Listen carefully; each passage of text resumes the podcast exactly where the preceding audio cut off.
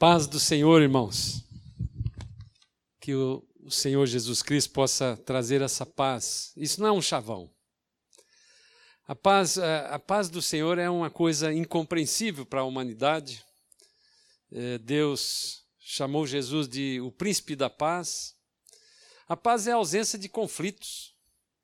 Então eu quero desejar para cada família que está nos vendo, que está nos ouvindo hoje, que haja esta paz no seu lar, nesse período que você está dentro da sua casa, junto com a sua família. Hoje nós vamos ter o culto de ceia, nós vamos fazer uma ceia hoje, a ceia do Senhor.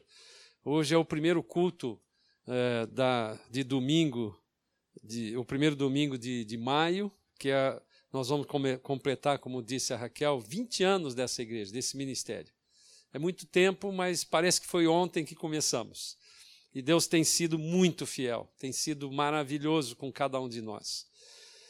E essa semana eu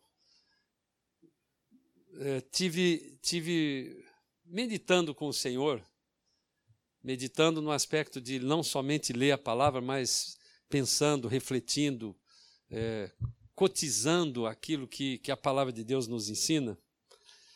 E eu me lembrei de um, de um caso, que eu vou começar com um caso para vocês, um caos. Nós morávamos em Brasília, é, frequentávamos uma igreja, a igreja batista lá de, de Brasília, do pastor Vilarindo. Tem muita saudade daquele pastor. E nós estávamos entrando no culto pouco antes do culto da noite.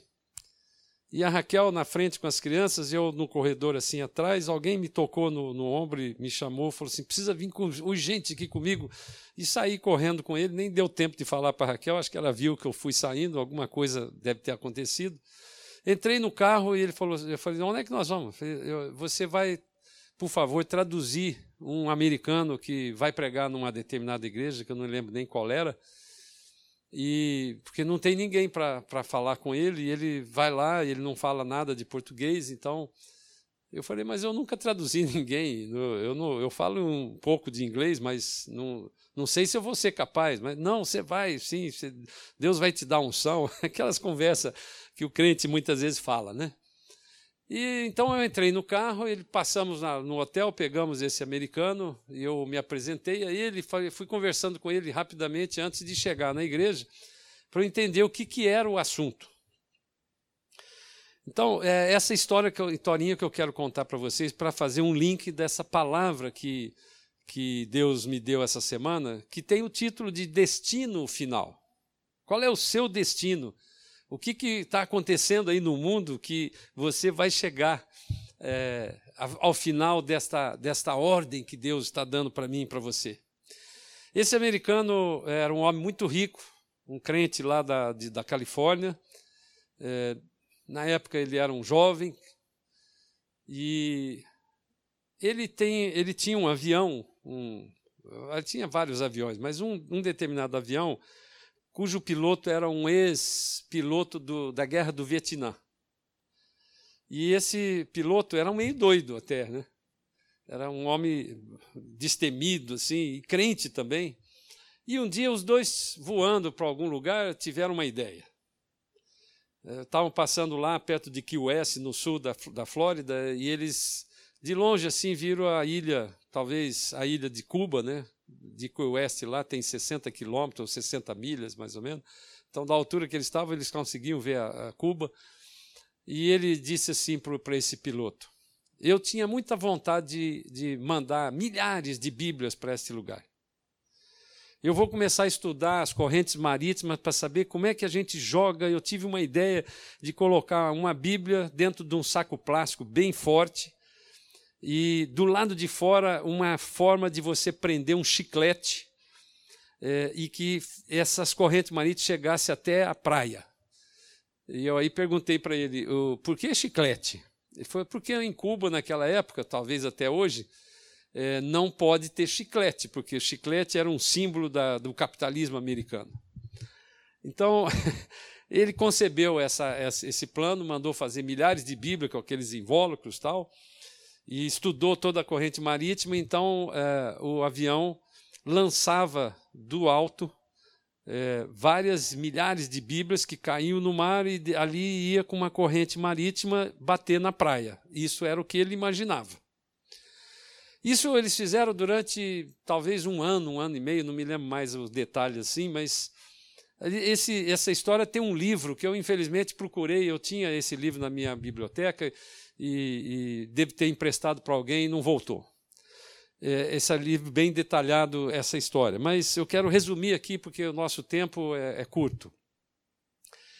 Ele então, depois de um período de um ano, um ano e meio, ele começou a orar a Deus: Senhor, é, será que isso está dando certo? Eu estou gastando dinheiro, viagem custa caro, os, as Bíblias tal. Será que isso aí está funcionando?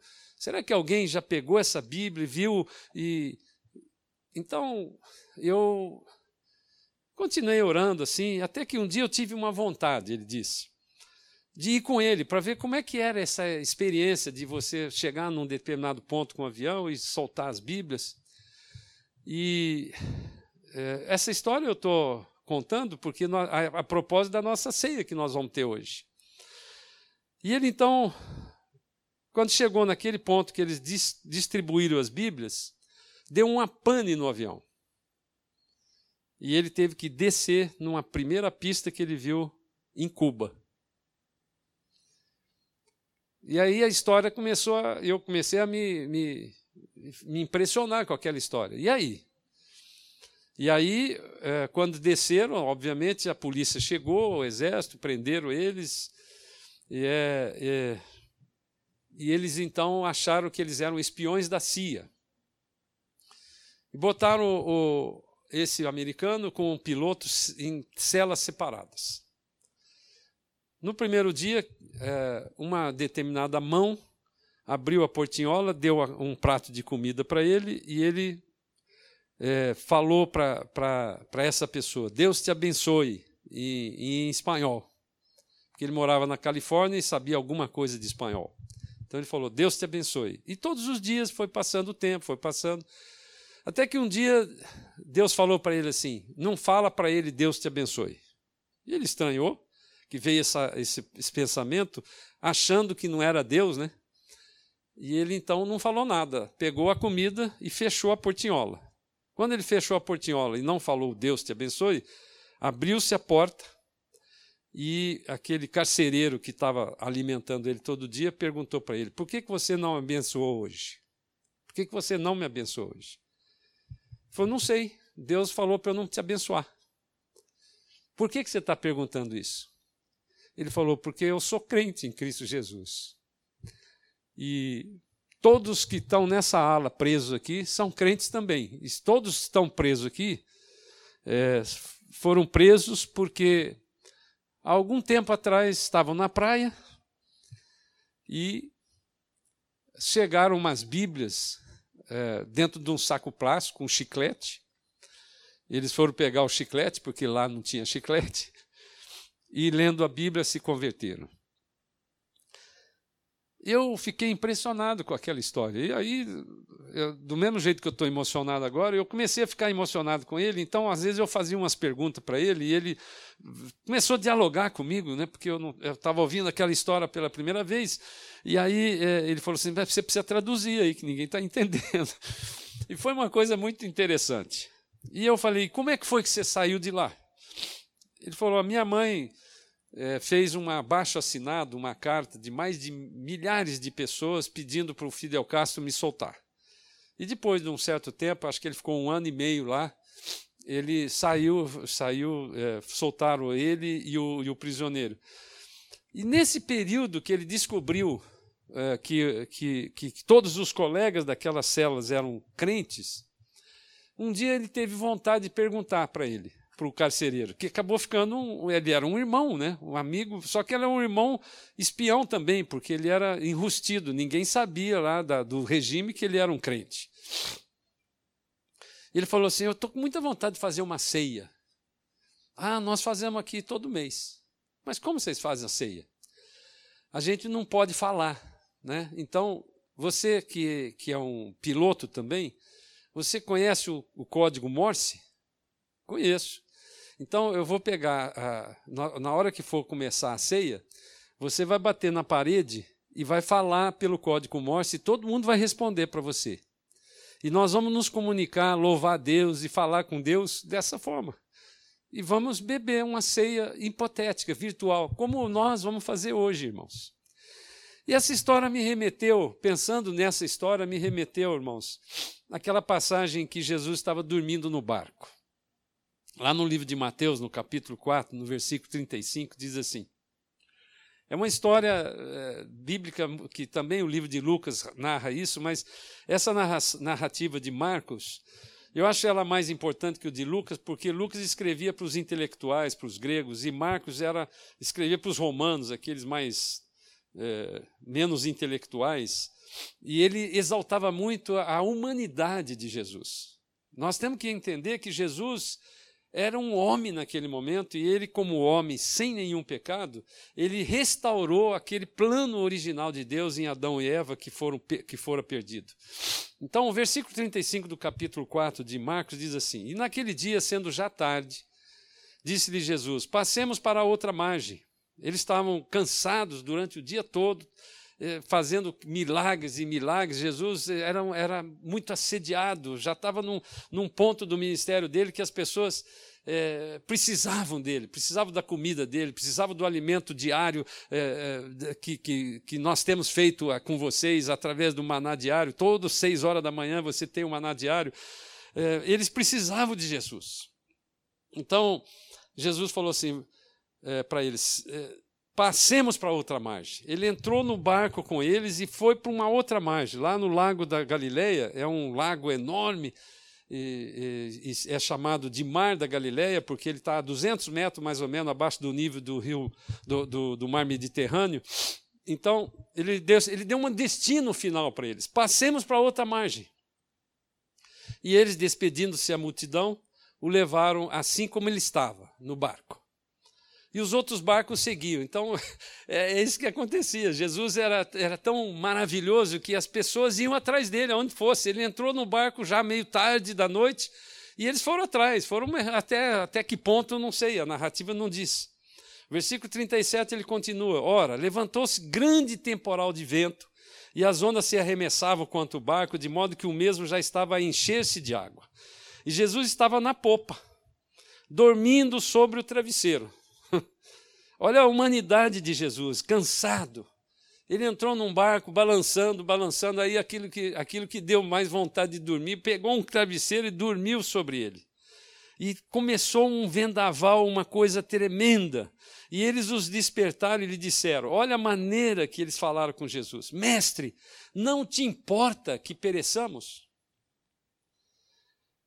Sabe, quando você lê isso aqui, você não dá para entender se eles estavam pedindo ajuda ou se eles tinham fé de que ele podia ajudá-lo, mas parece que, na minha interpretação, que eles estavam irritados com Jesus, que não fez nada para ajudar naquela situação.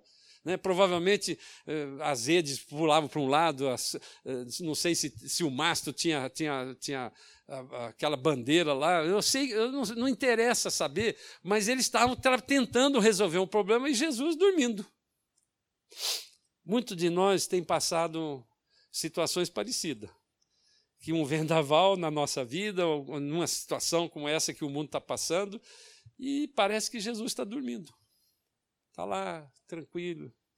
E a pergunta irritativa deles foi: Mestre, não te importa que pereçamos? E ele, despertando, repreendeu o vento e disse ao mar: Acalma-te, emudece. e o vento se aquietou e fez-se grande bonança. E então lhe disse, lhes disse: Por que sois assim tímidos? Como é que não tendes fé? E eles, possuídos de grande temor, diziam uns aos outros: Quem é este que até o vento e o mar lhe obedecem? É, aqui nós temos que ver no contexto que quem estava dentro com eles no barco eram pessoas que o conheciam, que estavam andando com ele. E como é que eles fizeram essa pergunta? Eles tinham acabado de ver um monte de milagres.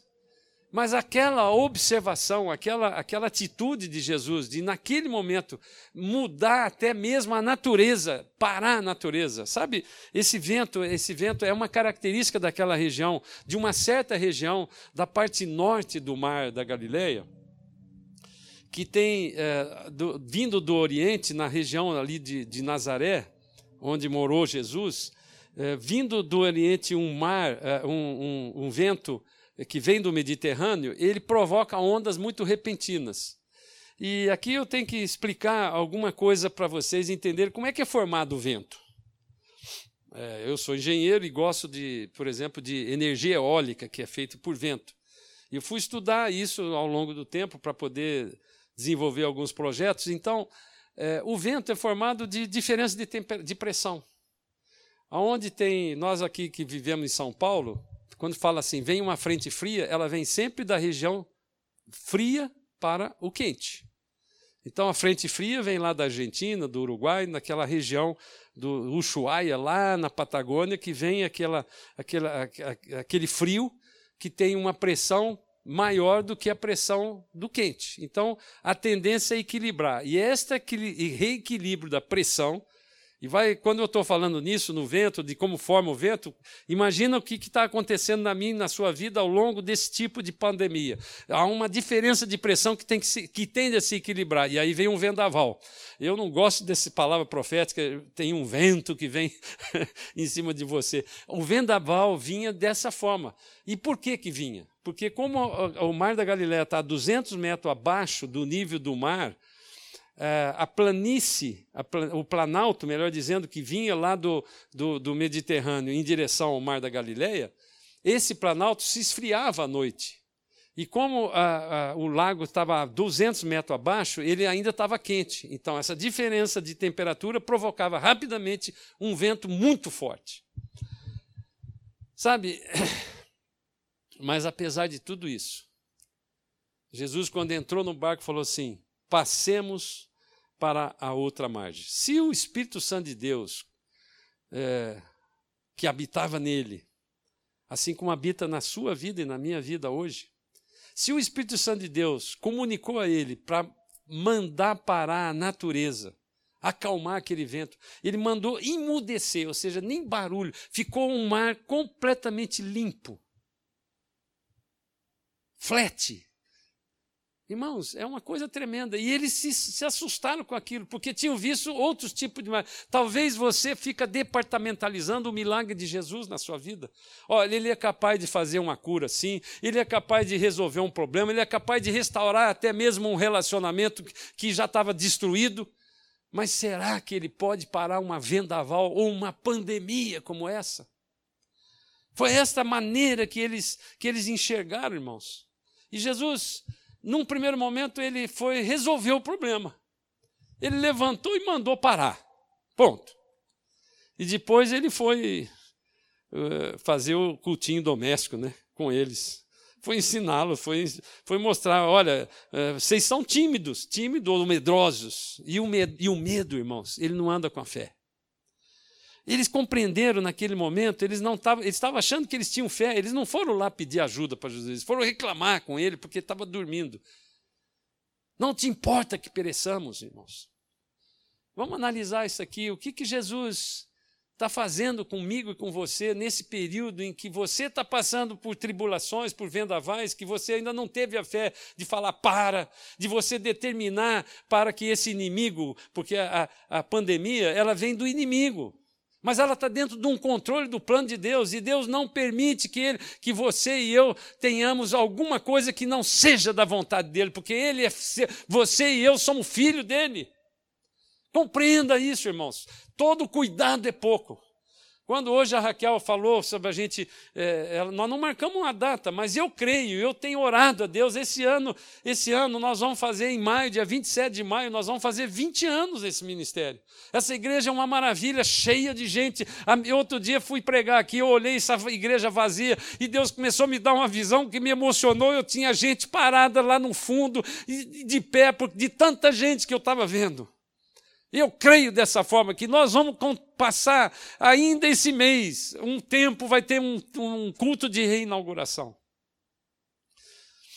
Então, o medo e a timidez, irmãos, não pode andar com a fé, essa verdadeira fé.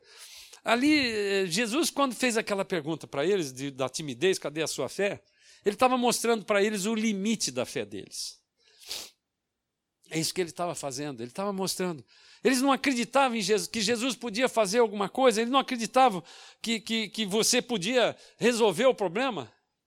Sabe, eu tenho aprendido na minha vida de crente, irmãos, que nem sempre um momento de, de bonança, como você está passando, de bênção, nem sempre. Isso é bênção. Muitas vezes ele é maldição.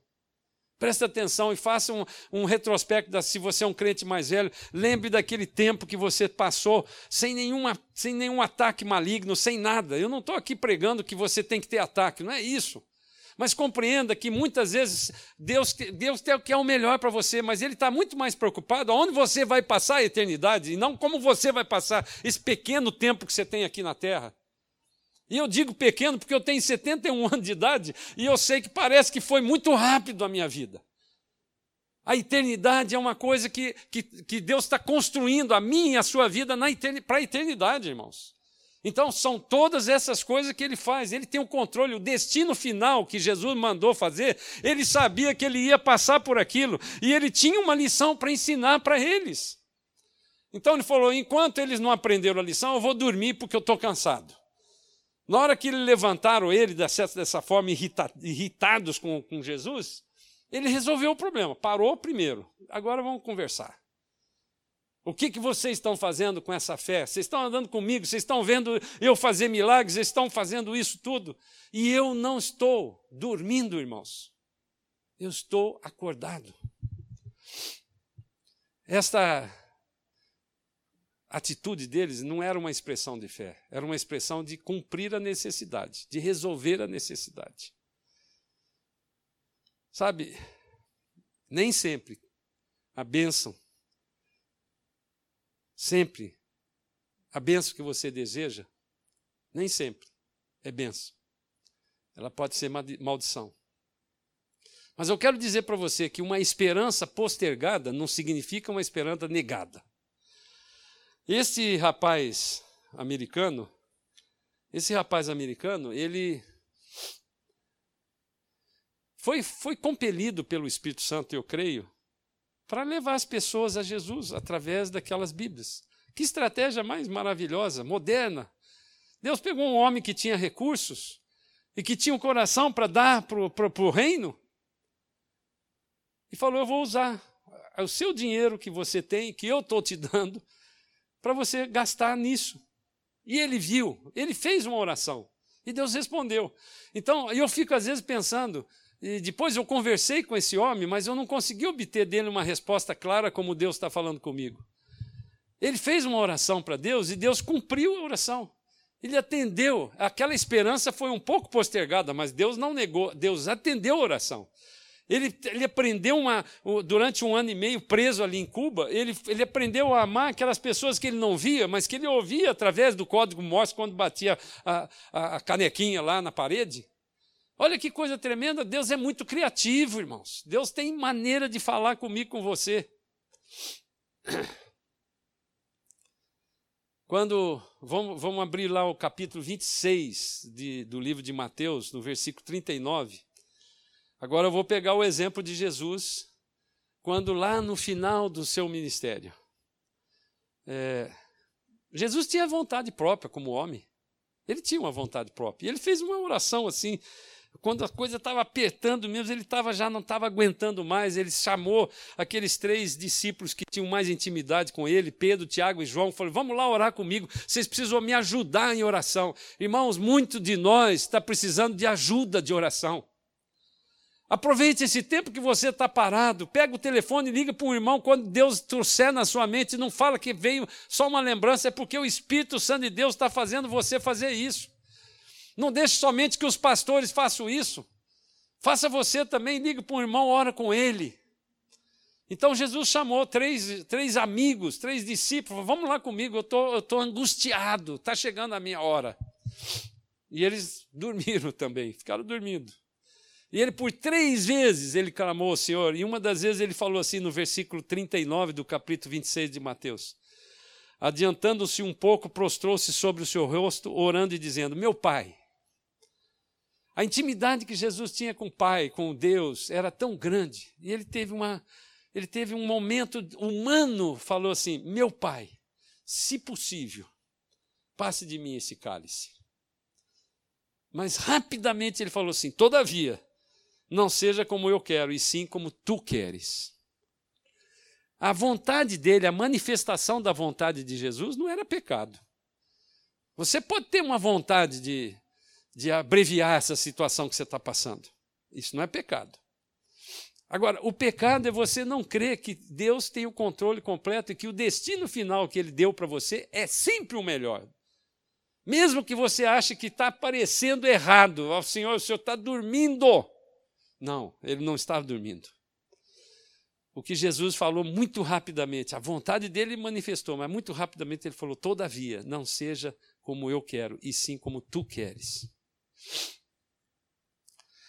Quando Jesus ressuscitou, irmãos, ele experimentou todo o completo plano de salvação que ele já sabia. Ele experimentou isso e Paulo e Paulo uh, identificou isso de uma forma brilhante ali no capítulo 2 do livro de Filipenses, eu já estou terminando. O versículo 5 ele diz assim, no capítulo 2 de Filipenses: Tende em vós o mesmo sentimento que houve também em Cristo, em Cristo Jesus.